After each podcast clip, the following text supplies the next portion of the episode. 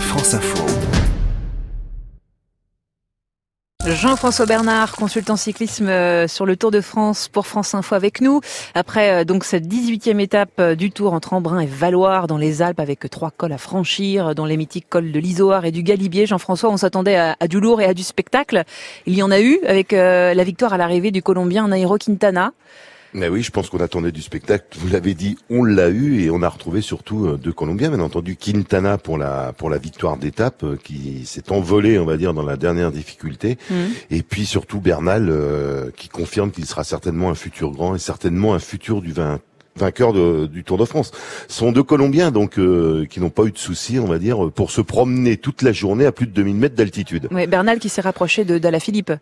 Oui, euh, Bernal qui s'est rapproché puisque maintenant il est à une trente d'Ala Philippe. Euh, on sait que de toute façon ça reste le coureur euh, le plus dangereux. Hein. C'est un, pur grimpeur, un coureur qui demain aura encore le, je veux dire le loisir de s'exprimer sur les pentes de l'Isran puisqu'on sera à plus de 2770 mètres d'altitude. Ouais, et Julien Alaphilippe qui, qui reste en jaune, hein, c'est sa couleur favorite. 14e jour demain avec le dossard jaune.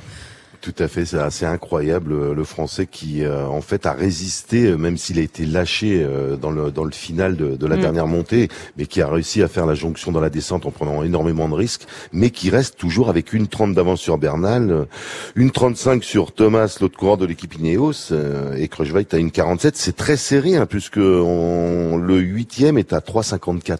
C'est quand même assez à 48 heures, à 72 heures de l'arrivée du Tour de France. Il y a des années qu'on n'avait pas connu ce scénario. On vous pose la question à chaque fois, Jean-François, mais ça veut dire qu'il peut gagner le Tour de France à la Philippe? Avec lui, tout est possible. Plus on se rapproche de Paris, de plus euh, on se eh dit qu'il peut le faire. Maintenant, euh, demain, ça va être compliqué quand même parce mm. que l'étape va être très courte, donc euh, très nerveuse et surtout le col de l'Isran. on va monter pratiquement du départ jusqu'à en arrivant à l'Isran et on, aura la montée de Tignes par la suite qui monte aussi à 2000 mètres. Donc, est-ce qu'il aura récupéré? On sait qu'il a accumulé de la fatigue ces derniers temps, que ça soit, faut le savoir, hein, tous les soirs, il passe une heure et demie plus que les autres avant de rentrer à l'hôtel. Ce qui, au bout d'un moment, euh, il avait mal aux jambes, hein, il l'a euh, dit. Ouais, je pense qu'il a mal aux jambes, mais c'est tellement un battant. Et demain, le problème, c'est que l'arrivée est au sommet. Il n'y a pas de descente derrière. Hmm.